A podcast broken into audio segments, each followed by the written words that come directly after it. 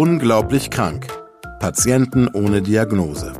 Der Podcast mit Esther Schweins und Professor Martin Mücke.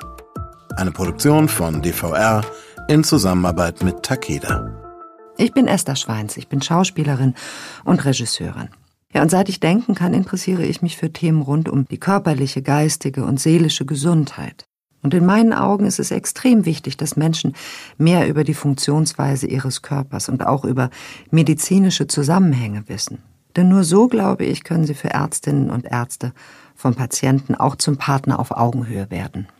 Mein Name ist Professor Martin Mücke. Ich leite das Institut für digitale Allgemeinmedizin und auch das Zentrum für seltene Erkrankungen am Universitätsklinikum Aachen. Ich behandle Patientinnen und Patienten mit rätselhaften und oft quälenden Symptomen. Als Mediziner aus Leidenschaft setze ich alles daran, diesen Menschen, die oft eine jahrelange Ärzte-Odyssee hinter sich haben, endlich zu einer gesicherten Diagnose zu verhelfen. Lektionen in Demut. Ausgerechnet bei der Verleihung des Bayerischen Fernsehpreises überfallen teuflische Bauchkrämpfe die 28-jährige Pia R. Schon am roten Teppich hatte es gezwickt. Doch jetzt ist die unerwartete Attacke kaum noch auszuhalten. Und das will etwas heißen. Denn die ebenso junge wie zielstrebige Society-Reporterin ist tough und mit allen Wassern gewaschen. Was sie jedoch noch nicht weiß, die Tage, an denen ein Grippemittel oder eine Kopfschmerztablette ausreichten, um im Job zu bestehen, sind von diesem Abend an Geschichte. Und sie wird lernen, dass die eigene Gesundheit wichtiger ist als schicke Abendgalas und exklusive VIP-Interviews. Ein Jahr später ist Pia aus dem Geschäft. Im Briefkasten stapeln sich statt Einladung zu angesagten Society-Events nun nur noch Arztrechnungen. Ihre Clique aus erfolgreichen Jungunternehmern, Schauspielerinnen und anderen aufsteigenden Sternen am Münchner Gesellschaftshimmel hat sich, nach anfänglich mit großem Pathos bei Instagram und Co. geposteten Genesungswünschen, vollends zurückgezogen. Krank sein ist scheinbar nur dann cool, wenn man rasch wieder gesund wird oder nach kurzem Leiden eine schöne Leiche abgibt. Am Ende geht es wohl auch in den dunklen Stunden des Lebens für solche oberflächliche Menschen darum, am Ende zu triumphieren, denkt sich die vom Schicksal gebeutelte Boulevardjournalistin. Wie oft hatte sie selbst Spekulationen über den plötzlichen Gewichtsverlust oder den wankenden Gang eines Promis angestellt. Waren es Krebs Multiple Sklerose oder doch nur zu viel Alkohol? Die Leser der Magazine und Online-Portale, für die sie den neuesten Klatsch und Tratsch aufbereitete, lieben derartige Gerüchte, machen sie doch beneidete und alles überstrahlende Persönlichkeiten zu ganz gewöhnlichen Sterblichen. War das nun das vielbeschworene Karma, das sie Demut lehren wollte? Statt schon mittags bei einem edlen Snack und einem Glas Champagner die neuesten Klatschgeschichten aus Grünwald, Schwabing und Bogenhausen zu erfahren und einem glamourösen Leben zwischen lautem Servus und gehauchten Bussis, hat sie es nun zu einer ganz anderen Bekanntheit gebracht. In den vergangenen 14 Monaten war es ihr unfreiwilligerweise gelungen, in nahezu allen Münchner Krankenhäusern namentlich bekannt zu werden. Der Grund hierfür ist allerdings nicht ihr verblassender Schickeria-Status, sondern die Tatsache, dass sie mehrmals die Woche vom Rettungsdienst regelrecht eingesammelt wird. Selbst die meisten Rettungssanitäterinnen der Stadt und auch deren männliche Kollegen grüßen sie nun mit dem Satz, wo tut's denn heute weh, Pia? Denn trotz der von ihr stets beklagten schier unerträglichen Schmerzen kann keine organische Ursache gefunden werden.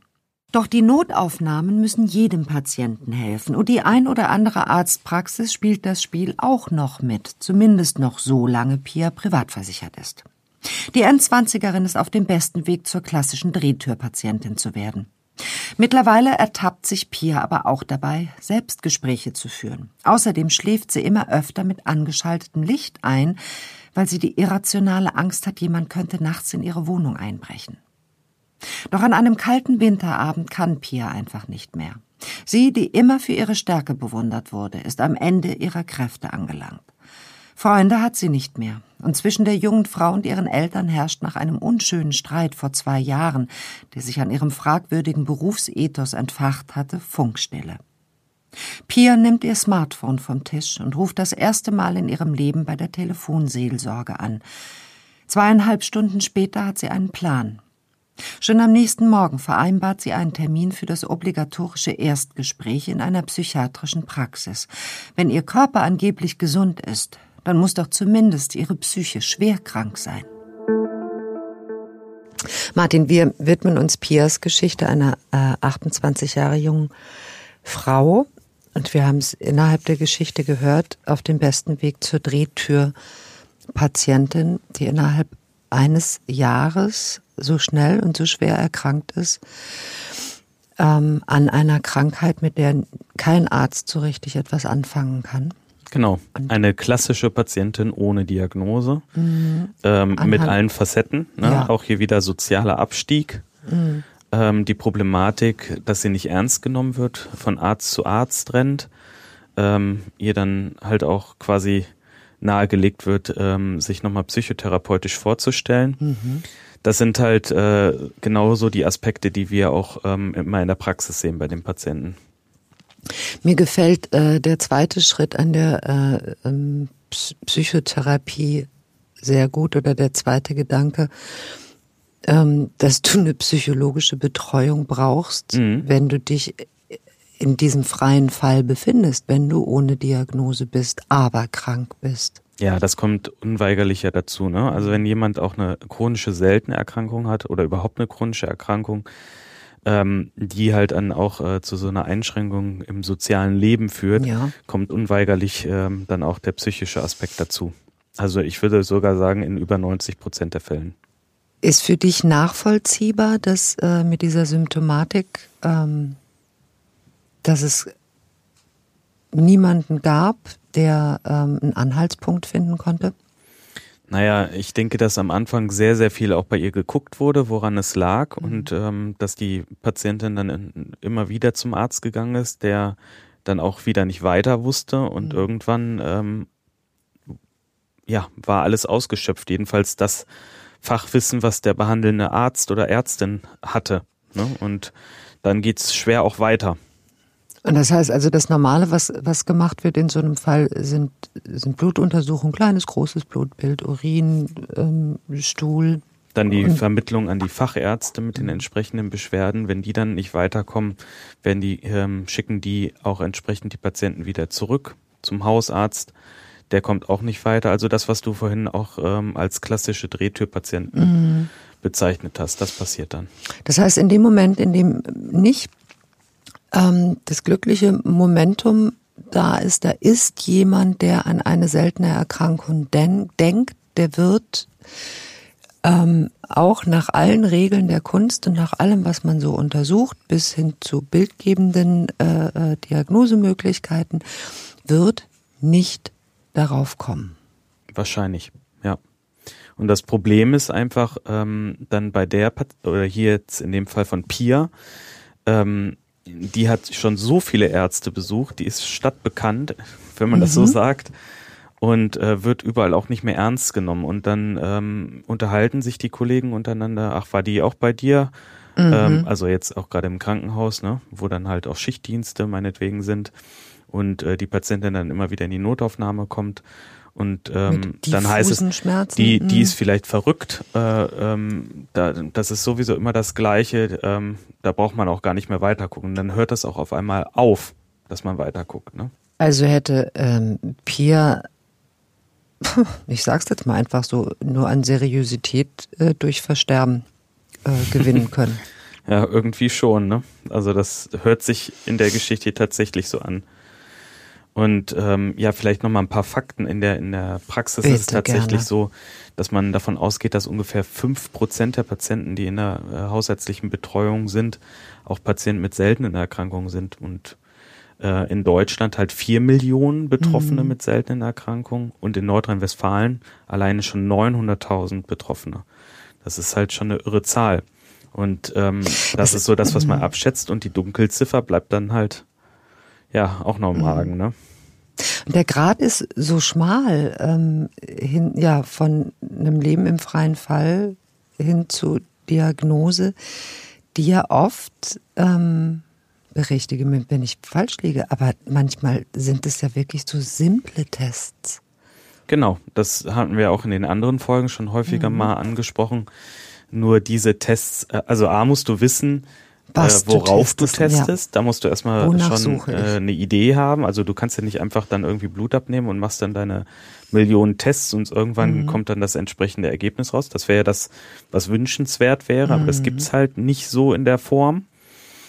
Und ähm, auf der anderen Seite ist es halt so, ähm, ja, dass diese, diese Patienten natürlich auch unheimlich viel Kraft kosten. Wenn ja ein Patient meinetwegen schon das dritte oder vierte Mal ähm, im Quartal dann bei dir in der Praxis sitzt und immer dir das Gleiche erzählt und du schon alles gemacht hast, dann weißt du halt auch nicht mehr, was du machen sollst. Ne? Da sind die Zentren für seltene Erkrankungen halt unheimlich wichtige Ansprechpartner, weil die halt nochmal von Null quasi anfangen oder äh, mhm. äh, die Unterlagen, die halt zur Verfügung stehen, aufarbeiten und dann dem Patienten nochmal eine andere äh, Sichtweise schenken. Ne? Gerade hier bei uns in Nordrhein-Westfalen, also äh, ich kenne den Bonner Standort ganz gut, mhm. jetzt den Aachener Standort ganz gut. Und da ist halt in Nordrhein-Westfalen das riesengroße Problem, dass die Förderung der Zentren für seltene Erkrankungen einfach nicht vorankommt. Wir haben, ähm, das muss man sich vorstellen, wenn man sich die Zentren in Deutschland anguckt, mhm. dann ist ähm, der Bereich Nordrhein-Westfalen der einzige Bereich, wo eine entsprechende Förderung fehlt. Also das ist eigentlich so auch ähm, ja politisch fast schon so ein kleiner Skandal, dass das so ist, ne? weil damit äh, ähm, fehlt in einem der also größten Bundesländer ja. halt eine vernünftige Versorgung, eine äh, vernünftige ähm, ja, Unterstützung. Das ist ja auch ein, ein gesundheitsökonomischer Faktor, auf den gehen wir ja hier auch ein, das, weil das ist ja eine vollkommen verrückte Angelegenheit. Das kostet das Krankensystem ja irrsinnig viel Geld. Diese Menschen, die immer wieder untersucht, immer wieder behandelt werden. Und das ist ja unsere Pflicht, das muss ja so sein, aber eben ohne Ergebnis und ohne Therapie die das System entlasten würde. Das Problem ist nur, wir müssen halt darstellen, was das für eine Entlastung auch bringt, diese Zentren.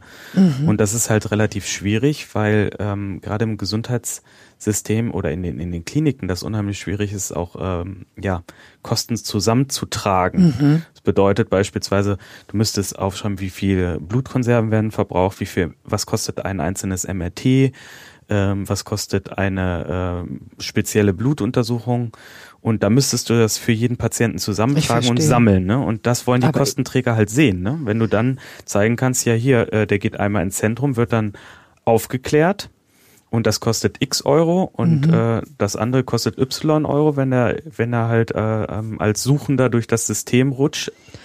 Dann, äh, Jetzt, wenn ja. aber der Suchende nicht gefunden ist, dann kann man ja auch keine Daten über ihn erheben. Genau. Das ist das Riesenproblem. Und da arbeiten wir halt aktuell dran, dass wir diese Daten zusammentragen, um dann halt auch entsprechend ähm, das dann belegen zu können. Und wie kommt ihr an diese Daten? Ja, das ist schwierig. Also wir mhm. versuchen halt äh, die Patientenhistorie aufzuarbeiten. Wir sehen ja, wie viele Untersuchungen gemacht wurden. Mhm. Äh, häufig ist es einfach das Problem, dass die Unterlagen nicht komplett vollständig sind. Das heißt, es äh, bleibt Ihr könnt das gar nicht nachhalten. Lücken, genau. Mhm. Und äh, man kann sich dann nur näherungsweise daran tasten, ne? an, die, an die Kostenstrukturen. Also tappt ihr auch teilweise da im Dunkeln. Jetzt weiß ich, du bist vom Bonner Zentrum für seltene Erkrankungen, als Leiter, der du da warst, nach Aachen gewechselt und bist dort jetzt Leiter des mhm. Zentrums für seltene Erkrankungen. Ähm, auch minder gefördert? Kann ich das so annehmen? Ja, wie alle nordrhein-westfälischen mhm. Unikliniken. Also die, äh, diese Strukturen werden halt aus Eigenmitteln oder durch Spenden finanziert aktuell mhm. an den einzelnen Zentren in Nordrhein-Westfalen. Und natürlich, ähm, ja, sind wir hier auch darauf angewiesen, dass äh, irgendwann dann vielleicht die Kostenträger uns entsprechende Gelder zur Verfügung stellen. Ne? Hm, ich kann das nur noch mal wiederholen. Das ist was, was ähm, man sich, glaube ich, in der Gesellschaft äh, nicht wirklich vorstellt, wie viel die Wissenschaft ähm, und wirklich auch zumeist selber Verantwortung trägt, die Mittel äh, für Forschungszwecke äh, selber einzusammeln. Das ist halt auch ein Punkt, den wir jetzt auch an, an meinem neuen Lehrstuhl auch untersuchen werden. Also wir wollen mhm. halt gucken, wie können wir halt möglichst effektiv halt Patienten auch zu einer Diagnose bringen, mhm. also über ähm, Verfahren der künstlichen Intelligenz, ähm, biomedizinische Verfahren, also ähm, die Technik einsetzen, um einfach auch Kosten einzusparen. Und Stichwort halt auch, Digitalisierung. Genau, mhm. Stichwort Digitalisierung und halt auch ähm, zu überprüfen, ähm, welche Kosten überhaupt anfallen. Das lässt sich ja dann auch über digital, äh, digitale ähm, Möglichkeiten äh, besser auch ja. Sammeln, errechnen, nachvollziehen, darstellen. Genau. Ähm, Professur oder Lehrstuhl heißt, du hast eine Professur. Genau. In Aachen. Ja, für digitale Allgemeinmedizin. Und mhm. äh, das ist halt jetzt auch der Schwerpunkt, ähm, auch dieses Digitale in die Hausarztpraxen reinzubringen. Mhm. Weil auch hier in diesen Hausarztpraxen sind ja viele äh, Strukturen, die reformiert werden müssen. Mhm. Also einige äh, Kollegen arbeiten nach wie vor immer noch sehr ähm, ja, analog mhm. auf Papierbasis.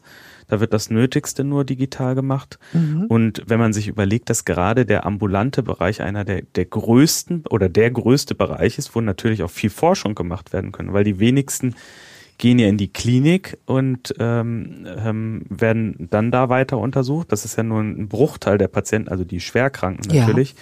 Aber viel interessanter ist ja schon vorher anzusetzen. Also Präven Stichwort Prävention von, äh, von, von bestimmten Erkrankungen. Man, mhm. man kann viel früher auch mit dem, mit den Aufzeichnen, mit den, mit den Studieren bestimmte Erkrankungen anfangen, wenn man das in den äh, ähm, Hausarztpraxen oder in den Facharztpraxen macht. Das heißt, äh, Informationen so frühzeitig wie möglich zu sammeln zu bündeln, auszuwerten. Genau. Ein anderer Punkt ist natürlich, das Digitale auch zu nutzen, um äh, im niedergelassenen Bereich vor allen Dingen auch die seltenen Erkrankungen frühzeitig rauszufischen. Mhm. Und vielleicht auch das Thema der Schwarmintelligenz, also ähm, ja, die, die, die Masse mitzunehmen, Meine um bestimmte, ähm, mhm. bestimmte Erkrankungen zu, aufzudecken und äh, Patienten dann schnell einer entsprechenden Therapie zuzuführen. Ne? Ganz kurz, ich brauche das nur noch mal für mein eigenes Verständnis. Also Lehrstuhlprofessur, du bist aber auch der Leiter des Zentrums für seltene Erkrankungen in Aachen. Du machst deine Praxis in Bonn immer noch weiter. Genau. Wobei man sagen muss, das geht ja alles so ineinander über. Ne? Also gerade die der Bereich äh, äh, Praxis ist halt total wichtig, um halt auch entsprechend Forschung zu machen, mhm. um natürlich auch den Bereich Allgemeinmedizin entsprechend äh, vertreten zu können. Mhm. Und auf der anderen Seite halt das Zentrum für seltene Erkrankungen. Mein Schwerpunkt, den ich halt auch gerade in, in Aachen setzen möchte, ist ähm, ja die seltenen Erkrankungen und die Betreuung von Patienten mit seltenen Erkrankungen im ambulanten Sektor zu fördern. Mhm. Weil ähm, ich glaube, der eine Punkt ist natürlich, diese Patienten zu finden mhm. und ähm, dann erstmalig einzustellen in den Universitätskliniken oder spezialisierten Kliniken. Aber die Nachsorge, die Nachsorge muss ja auch gewährleistet sein. Ja, ich habe in einer Folge mal zu, zu dir, glaube ich, auch gesagt, also diese Patienten haben natürlich auch Husten, Schnupfen, Heiserkeit und müssen entsprechend dann versorgt werden. Das sind ja dann einfach auch Fragen, die beantwortet werden müssen. Also gerade bei Patienten mit seltenen Erkrankungen, darf der das und das Medikament mhm. oder darf der äh, die und die äh, Zahnoperation oder kleinen Eingriff mhm. bekommen. Also das sind halt Fragen, die natürlich dann auch in der Niederlassung und äh, im ambulanten Bereich beantwortet werden müssen mhm. und nicht immer dann an Facharztzentren äh, oder spezialisierte äh, Zentren für seltene Erkrankungen zurückgespielt werden müssen. Jetzt hast du aber äh, gerade gesagt, ne, darf ein Patient oder wie läuft das dann beim Zahnarzt? Das bringt mich auf den zweiten Akt unserer Geschichte. Denn hier wird eine Differentialdiagnose gestellt, bei der würde ich mich nämlich fragen, wie geht jemand, der das hat, zum Zahnarzt und was muss da beachtet werden? Genau. Aber jetzt hören wir erstmal weiter, oder? genau, deswegen. Pia hat das große Glück, an Xaver K., einen ebenso erfahrenen wie einfühlsamen Psychiater geraten zu sein. Auf Anhieb vertraut sie sich dem Mann an, der im Alter ihres Vaters ist. Die Sitzungen verschaffen ihr zwar seelische Erleichterung, doch die kolikartigen Schmerzattacken in ihrem Bauch nehmen sogar noch zu. Sie folgt dem Ratschlag des Arztes, sich für einen längeren Zeitraum aus München zurückzuziehen, um den Stress und die permanenten Erinnerungen an ihr altes, ihr gesundes Leben auszublenden. Am Abend telefoniert sie seit langer Zeit das erste Mal mit ihrer Mutter im heimischen Rehmagen, und es fließen auf beiden Seiten viele Tränen. Elisabeth erst schockiert zu hören, wie schlecht es ihrer einzigen Tochter geht, und sofort ist klar, dass alle Differenzen in einem solch familiären Notfall umgehend beigelegt werden müssen. Schon am nächsten Abend fällt Pia ihren Eltern vor dem Bahnhof der rheinland-pfälzischen Kleinstadt in die Arme. Sogar bei Pias Vater Hans, einem stämmigen, wortkargen und sehr pragmatischen Mann, der Zeit seines Lebens als Hausmeister im Universitätsklinikum Bonn gearbeitet hat, fließen in diesem emotionalen Moment die Tränen in Strömen. Er ist es auch, der am Abendbrottisch mit der Idee um die Ecke kommt, sich an das Bonner Zentrum für seltene Erkrankungen zu wenden. Von seinen alten Kollegen weiß er, dass dort seit kurzem ein recht junger neuer Leiter die Verantwortung trägt. Dr. Fliege heißt er, glaube ich. Ich rufe da morgen früh mal direkt an, beendet er seinen ungewöhnlich ausführlichen Gesprächsbeitrag. Gesagt, getan. Am nächsten Morgen stellt sich zwar heraus, dass der gesuchte Doktor nicht Fliege, sondern Mücke heißt, aber das tut Vater Hans Vorhaben keinen Abbruch. Doch auch mit guten Kontakten in das Universitätsklinikum wird niemand bevorzugt, und so dauert es auch in Pias Fall sieben Wochen bis zu ihrem Termin im ZSEB. Tatsächlich ist dies sogar schon recht schnell, denn die wenigen Termine in der begehrten Sprechstunde für Patientinnen und Patienten ohne Diagnose oder mit seltenen Erkrankungen sind oft viele Monate im Voraus ausgebucht. Für die arbeitsunfähige freie Journalistin Pia kein großes Problem, denn sie genießt es gerade sehr, von ihrer Mutter umsorgt zu werden und endlich wieder etwas zur Ruhe zu kommen. Als sie dann endlich Martin Mücke gegenüber sitzt, ist sie im ersten Moment erstaunt, wie jung der Spezialist zu sein scheint, fühlt sich aber direkt gut bei ihm aufgehoben. Mücke hingegen fallen sofort die tiefen Furchen in der Stirn seiner noch viel jüngeren Patientin auf. Sie lassen Rückschlüsse auf den schweren Grad der von ihr in den letzten anderthalb Jahren erlittenen Schmerzattacken zu. Schon während der ausführlichen Anamnese verdichten sich für den Mediziner die Anzeichen auf eine ihm wohlbekannte seltene autosomal dominant vererbte Erkrankung. Das hereditäre Angioedem, in diesem Fall tippt Mücke auf den Typus HAE3, das neben häufigen Schwellungen sehr oft auch von heftigen Schmerzen im Bauchbereich gekennzeichnet sein kann. Und die veranlassten Untersuchungen und genetischen Labortests zeigen Wochen später tatsächlich ein Resultat, das von den Humangenetikern als möglicherweise pathogen, also krankhaft eingeschätzt wird. Dass die verschriebene Medikation gegen das hereditäre Angioedem zum großen Erstaunen von Martin Mücke offensichtlich nicht mal im Ansatz eine Linderung bringt, zeigt sich schon wenige Wochen später, als der Allgemeinmediziner seine junge Patientin mit einem akuten Schmerzschub unglaublicher Intensität wiedersieht. Das hereditäre Angioödem hatten wir schon einmal behandelt in einer anderen Folge mhm. und haben es hier als Zwischendiagnose. Ja, Differentialdiagnose, genau. Ähm, und wissen also, dass das nicht das Ende vom Lied ist.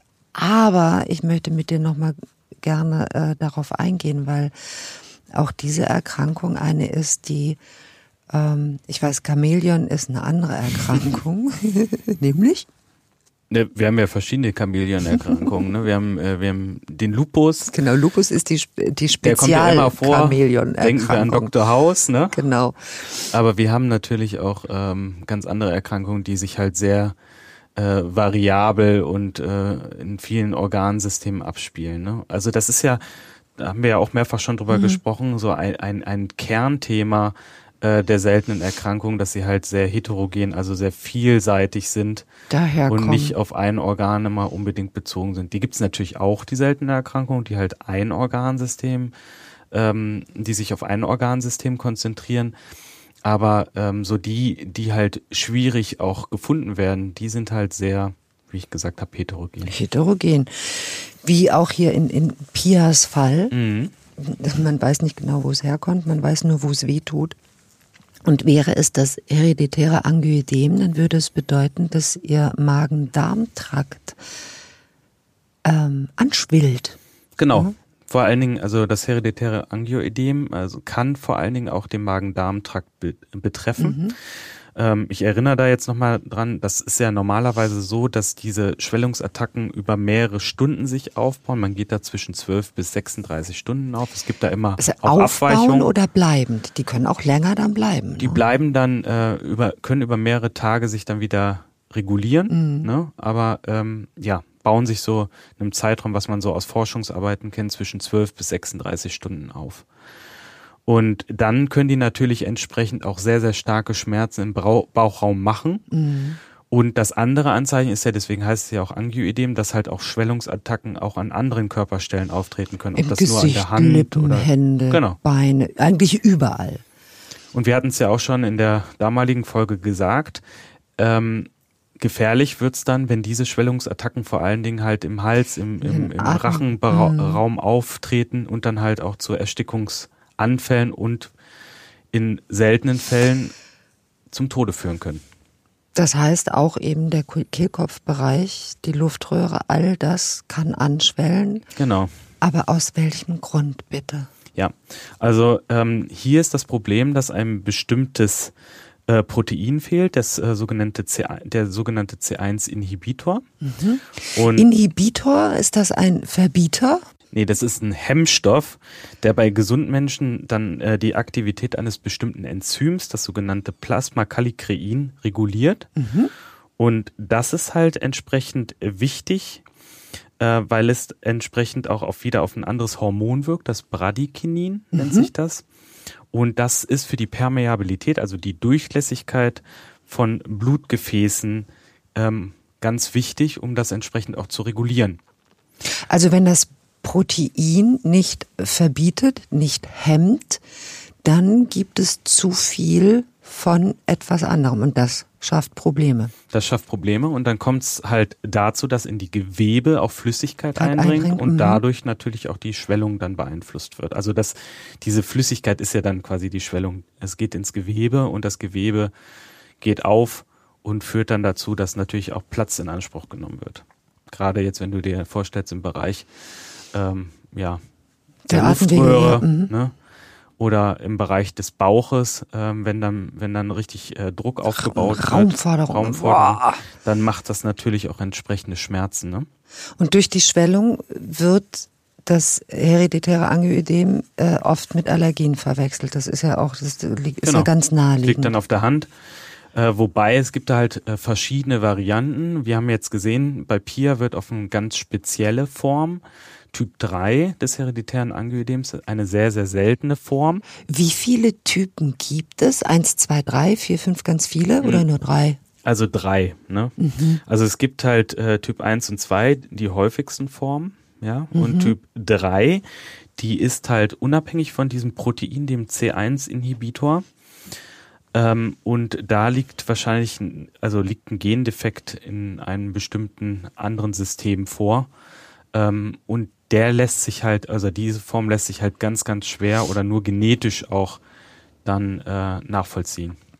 Also muss man schon ganz, gen ja, wie in allen Fällen, ganz genau wissen, wonach man sucht. Genau, also man kann eigentlich sagen, wenn es keine Allergie ist, wenn es äh, kein ähm, äh, Typ 1 und 2 ist, sollte man halt schon mal weiter gucken und das äh, da eignen sich halt auch die genetischen Verfahren. Na, eine Knatterton fragt jetzt nochmal, wie schließe ich dann eine aller allergische Reaktion aus? Also das kannst du halt nur so machen, indem du äh, dann entsprechend ähm, dich dann auch beim Allergologen vorstellst, die klassischen Allergien halt auch testest. Äh, da gibt's die sogenannten Pricktests ne, auf der Ja. Haut, das haben wir auch schon mal behandelt. Und dann auch ähm, entsprechende Suchtests, also wo man halt im Blut auch auf bestimmte Allergene testen kann. Und wenn die Sachen ausgeschlossen sind und dann äh, halt auch hier zum Beispiel dieses Protein, also äh, der C1-Inhibitor, äh, im Normbereich ist, dann sollte man halt weiter gucken und auch auf die selteneren Formen vielleicht mal gucken. Ein weiteres Problem ist halt auch bei Pia, dass tatsächlich da ja aber weiter geguckt wurde und genetisch tatsächlich eine Auffälligkeit gefunden wurde, die auf ein hereditäres Angioidem hindeutet. Und äh, das gibt es nicht so selten, dass bestimmte Varianten, die bisher vielleicht auch nicht in der Literatur beschrieben wurden, ähm, auftreten und ähm, wo man noch gar nicht weiß, ob die eine entsprechende Relevanz haben dann für eine Erkrankung. Und bei Pia war es so gewesen, dass ähm, hier die Genetiker das als wahrscheinlich pathogen angesehen haben, also das heißt krankhaft? wahrscheinlich krankhaft und haben das natürlich auch im Hinblick auf die äh, beschriebene Krankengeschichte, die sollte man halt als Arzt, wenn man wenn man äh, eine Blutprobe einschickt an die Genetik, mhm. sollte man natürlich auch entsprechend die äh, Anamnese mit liefern, mhm. also die mhm. Krankengeschichte mitliefern, damit die Genetiker auch wissen, in welche Richtung sie gucken können und wie sie halt auch bestimmte Varianten einschätzen können. Einschätzen und interpretieren. Genau. Ähm, aber Pia leidet nicht unter dem hereditären Angioödem. Oder? Das werden wir jetzt sehen im Verlauf. Piers vollkommen hilfloser Vater Hans hat seine vor Schmerzen heulende Tochter mit dem Wagen in die Notaufnahme der Uniklinik gebracht. Da Pia bei Dr. Mücke und seinem Team in Behandlung ist, wird der Experte umgehend von seinen Kollegen über die Einlieferung seiner Patientin informiert. Es ist also kein HAE. Aber welches mysteriöse Leiden quält die Wahlmünchnerin dann? In der zwei Tage später stattfindenden interdisziplinären Fallkonferenz tauscht sich Martin Mücke nun mit den anderen Fachärztinnen und Fachärzten des Teams aus. Die große Schwierigkeit, nachdem die erste Diagnose sich als falsch erwiesen hat, ist der Umstand, dass es keine greifbaren Auslöser für Pias Beschwerden zu geben scheint. Doch dann äußert Dr. Mücke den Verdacht auf eine andere, ebenfalls seltene Erkrankung. Die intermittierende Porphyrie. Hierbei treten wiederholte Attacken von kolikartigen Bauchschmerzen sowie von schweren neurologischen und psychiatrischen Funktionsstörungen auf. Meist verläuft die Krankheit latent, bis exogene oder endogene Auslöser einen akuten Schub auslösen. Nicht zuletzt ein vertiefendes Gespräch mit seiner Patientin lässt diese Diagnose wahrscheinlicher werden. Denn nachdem sie Vertrauen zu Martin gefasst hat, erzählt ihm Pia auch von ihrem ständigen Kampf mit dem Hunger, den sie für eine Kleidergröße Null in der bayerischen Landeshauptstadt über Jahre hinweg ausdauernd geführt hatte. Auch Piers Dauerstress immer die erste und schnellste zu sein und der ein oder andere Partyexzess mit Absinth oder anderen berauschenden Substanzen kann der Porphyrie Vorschub leisten. Neben dem Leitsymptom, den immer wieder auftretenden rasenden Bauchschmerzen, würde diese Indikation auch die zeitweiligen psychiatrischen Auffälligkeiten erklären können. Sowohl die depressiven Verstimmungen als auch die Selbstgespräche und den paranoiden Wahn, Fremde könnten sich des Nachts unbefugt Zutritt zu ihrer Wohnung verschaffen, um ihr weh zu tun. Dr. Mücke veranlasst jetzt eine erweiterte Diagnostik. Durch eine spezielle Urin- und Stuhluntersuchung gelingt der Nachweis der akuten intermittierenden Porphyrie. Bei der akuten intermittierenden Porphyrie AIP handelt es sich meist um angeborene Störungen der Hämbiosynthese, bei denen es aufgrund eines Enzymdefektes zur Überproduktion, Anhäufung und vermehrten Ausscheidung von Zwischenprodukten der Hämsynthese, den sogenannten Porphyrin, kommt. Unterschieden werden erythropoetische, also die Blutbildung betreffende, und hepatische, die Leber betreffende Porphyrin. Nur wenige Tage später bestätigt auch die Genetik die Diagnose und endlich können Maßnahmen ergriffen werden, die es Pia ermöglichen sollen, zu guter Letzt wieder ein relativ normales Leben zu führen. Da es sich aber nicht nur bei HAE, sondern auch bei der vorliegenden Erkrankung um einen Gendefekt handelt, ist eine spezifische Therapie wie bei allen Erbkrankheiten nicht bekannt. Martin Mückes Ziel ist deshalb die Expositionsprophylaxe, das heißt die Vermeidung auslösender Faktoren. Die symptomatische Therapie der neurologischen und psychiatrischen Störungen entspricht hingegen denjenigen, die bei gleichartigen Störungen anderer Ursache zur Anwendung kommen. Im akuten Schub steht als medikamentöse Therapie eine intravenöse Kurzinfusion von Hermin Arginat zur Verfügung. Neben der Behandlung mit Herminagenat ist die Therapie weitgehend symptomatisch und richtet sich nach den führenden klinischen Beschwerden, wobei stets auf eine adäquate Analgesie, also Schmerzbehandlung und ausreichende Flüssigkeitssubstitution zu achten ist. Patienten, die regelmäßig wiederkehrende akute Attacken haben, sollten dauerhaft in sieben- bis zehntägigen Intervallen je eine Ampulle Heminagenat intravenös erhalten, da unter dieser Behandlung die Anfallshäufigkeit drastisch reduziert werden kann und dem Patienten die regelmäßige mehrtägige stationäre Aufnahme zur Therapie der akuten Krisen erspart wird. Die prophylaktische Gabe von Heminagenat bei regelmäßig auftretenden Porphyrieattacken ist also nicht nur geeignet, dem Patienten wieder eine geregelte Lebensführung zu ermöglichen, sondern darüber hinaus auch aus gesundheitsökonomischer Sicht empfehlenswert. Zur Eindämmung langfristiger Störungen rät Martin Pier außerdem zur Fortsetzung ihrer Psychotherapie und empfiehlt ihr darüber hinaus regelmäßige Krankengymnastik, die sich bei der Linderung der körperlichen Krankheitszeichen bewährt hat. Doch die beste Medizin scheint eine radikale Neuordnung ihres Lebens zu sein. Mehr als ein halbes Jahr später, als Martin Mücke in einem Café in der Bonner Innenstadt eine Geburtstagstorte abholen will, sieht er Pia wieder.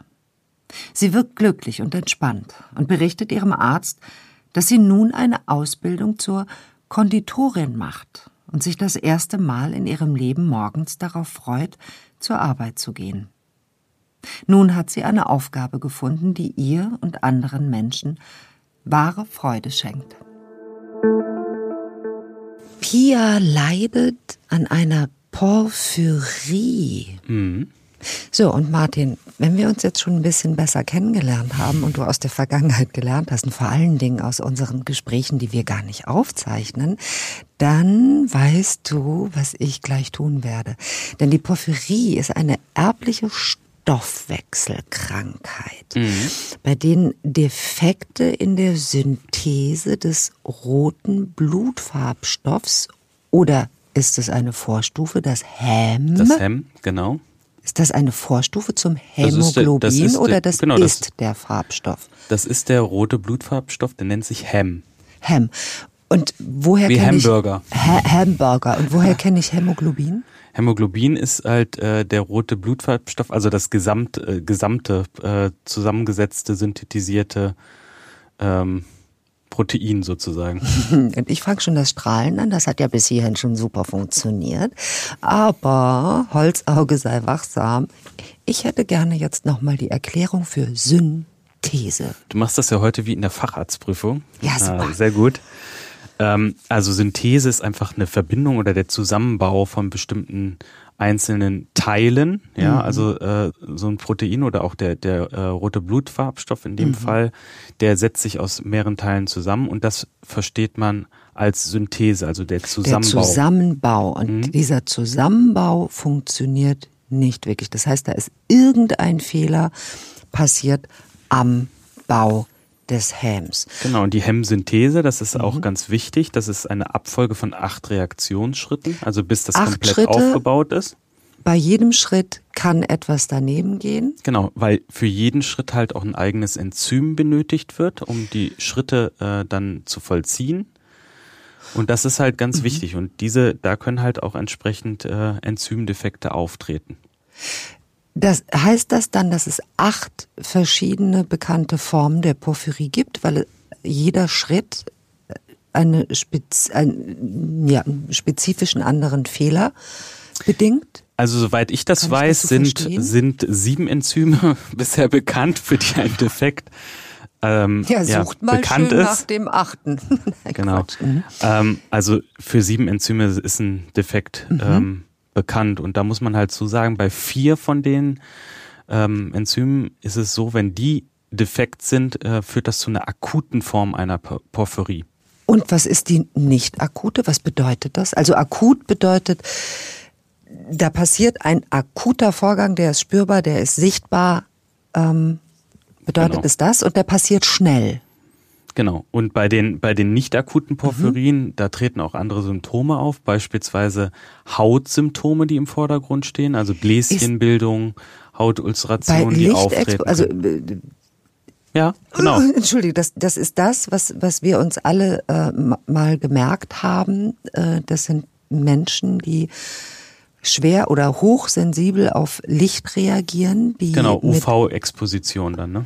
Ähm, aber zurück zu den akuten und nicht akuten Porphyrien.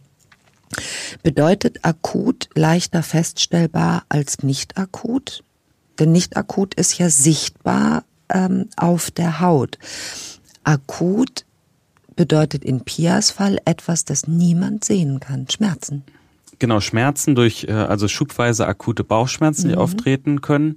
Häufig entstehen dann auch neurologische Beschwerden bei den Patienten, die auftreten können. Mhm. Ähm, also ja, aber das kann halt alles auch sein. Ne? Akute Bauchschmerzen, das ist so, so, ein, so ein Symptom, ähm, was alles und auch nichts sein kann, ja. Alles und nichts, äh, aber äh, prekär, hochgefährlich. Akute Bauchschmerzen können, kann immer ein Darmverschluss sein. Das kann der berühmte, äh, äh, die berühmte Blinddarmentzündung sein. Oder der Durchbruch auch. Ne? Der Durchbruch und das sind alles hochgefährliche äh, äh, Vorgänge, die ja aber eben bei Pierre wohl im Verlauf ihrer Geschichte ähm, immer wieder ausgeschlossen wurden.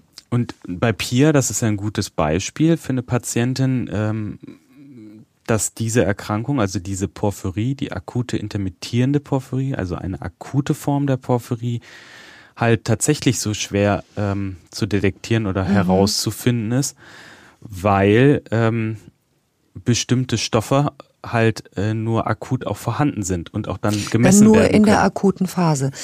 Auch da muss ich wissen, wonach ich suche, oder kann ich äh, flächendeckend abdetektieren. Das gibt es auch bei der Exom-Diagnostik, dass man halt breit guckt und viele äh, verschiedene Bereiche sich anguckt, also symptomspezifisch guckt auf mhm. die häufigen, häufigen seltenen Erkrankungen vielleicht. Mhm.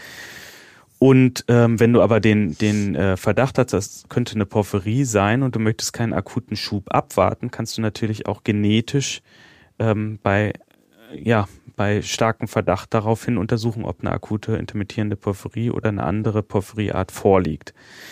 Der klassische Weg wäre, mhm. ähm, man bittet dann die Patientin oder den Patienten in einem akuten Schub Urin zu gewinnen. Da ist es halt in 50 Prozent der Fälle so, dass dieser Urin dann nachdunkelt, also äh, so dunkelbraun, rötlich mhm. schimmert dann nach 30 Minuten ungefähr.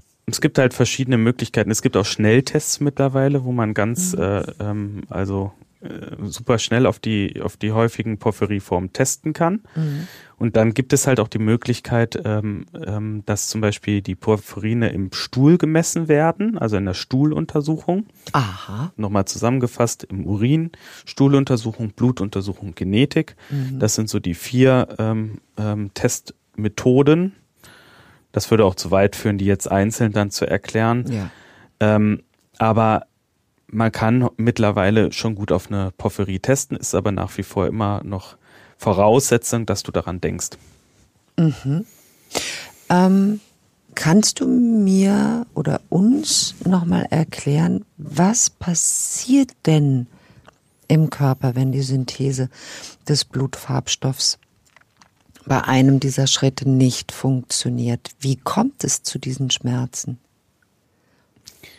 Das sind dann tatsächlich Krisen, die auftreten, also Schmerzkrisen, die mhm. auftreten können, weil ähm, halt der ähm, der Blutfarbstoff dann nicht mehr sich komplett zusammensetzt mhm. und dann diese diese äh, diese Zwischenschritte oder Zwischenstoffe sich in einer hohen Konzentration dann auch ähm, anreichern. Anreichern und nicht fort oder nicht schnell genug fortgeschafft werden oder können. Ab, genau abgebaut werden können und das führt dann halt entsprechend zu diesen Schmerzkrisen. Also ein zu viel von etwas. Jetzt würde ich natürlich in erster Linie vermuten, wenn ähm, eine Synthese im Organismus nicht funktioniert, dann funktioniert die immer nicht. No? Sagt jetzt mein, mein, mein Kopf, das ist eine Erb Erbkrankheit, die funktioniert immer nicht. Aber weit gefehlt, denn es gibt Auslöser dafür, dass diese äh, Synthese nicht funktioniert. Und nicht nur ähm, ein Fehler im System, sondern ähm, Lebensumstände. Genau, Stress ist ein Faktor, also zu starke Gewichtsabnahme auch, also Hungern mhm. äh, spielt eine starke Rolle und auch Alkohol Ne? Deswegen, ähm, da, wenn man dann auf die auch auf die Therapie guckt, mhm. ist das ganz interessant, weil ein Punkt der Therapie halt auch eine entsprechend hohe Gabe von Kohlenhydraten ist. Ne? Also mir gefällt ähm, das Ende unserer Geschichte mit Pia so gut, weil es zeigt, wie gravierend ähm, so mancher Defekt sein mhm. kann, aber wie unabdingbar wichtig eine ausgeglichene Lebensführung ist. Genau, also hier spielt das eine ganz große Rolle. Das hat man bei Pia ja auch gesehen. Also der Lebenswandel, den sie geführt hat, so in der äh, mhm. Bereich als äh, Journalistin immer unter Dampf, mhm. ähm, äh, auf Partys unterwegs gewesen, also auch wahrscheinlich Alkoholexzesse gehabt, äh, sich runtergehungert, also um entsprechende Kleidung auch tragen zu mhm. können und da auch überhaupt nicht auf sich geachtet und natürlich auch der, der Faktor Stress. Also da waren ja mehrere Punkte, die du vorhin auf, mhm. aufgezählt hast, die ja bei Pia hier eine relativ große Rolle spielen. Ist es denkbar, Martin, dass jemand äh, eine solche Erkrankung hat und die niemals spürt, weil er einen ausgeglichenen Lebenswandel hat? Naja, vielleicht nicht in den, also dass die Krisen halt deutlich weniger auftreten. Ne? Also mhm. dass das mal auftritt, glaube ich schon. Und ja. das in Vergessenheit gerät, weil es so selten ist. Dass diese Krisen dann deutlich seltener auftreten, ja. Wir sind ein so unfassbar perfektes System. Wir sind eine so tolle Maschine, wie die meisten Lebensformen. ähm, aber wenn es eine Sollbruchstelle gibt, dann darf einfach an allen anderen Baustellen darf nichts schiefgehen. Genau. Ist das zu einfach gedacht? Nee, ne? nee das stimmt. Und auf der anderen Seite, also ähm, muss man sagen, wenn man weiß, wonach äh, man dann auch sucht oder äh, das gefunden hat, wie bei Pia, ne, mhm. diese Sollbruchstelle, dann äh, kann man versuchen, die zu flicken und das deswegen zur Therapie auch nochmal bei der Porphyrie. Also die Haupttherapie ist dann halt auch die Gabe von sogenannten Hemaginat, also einer weiteren Stufe, die dann später in dem in der Synthese einsetzt und quasi als Ersatzstoff dann eingesetzt wird für den Syntheseprozess mhm. und auf der anderen Seite halt äh, eine kohlenhydratreiche ähm, Gabe von Nährstoffen. Also man rechnet da so von zwischen vier bis fünf Gramm Kilogramm Körpergewicht pro Tag.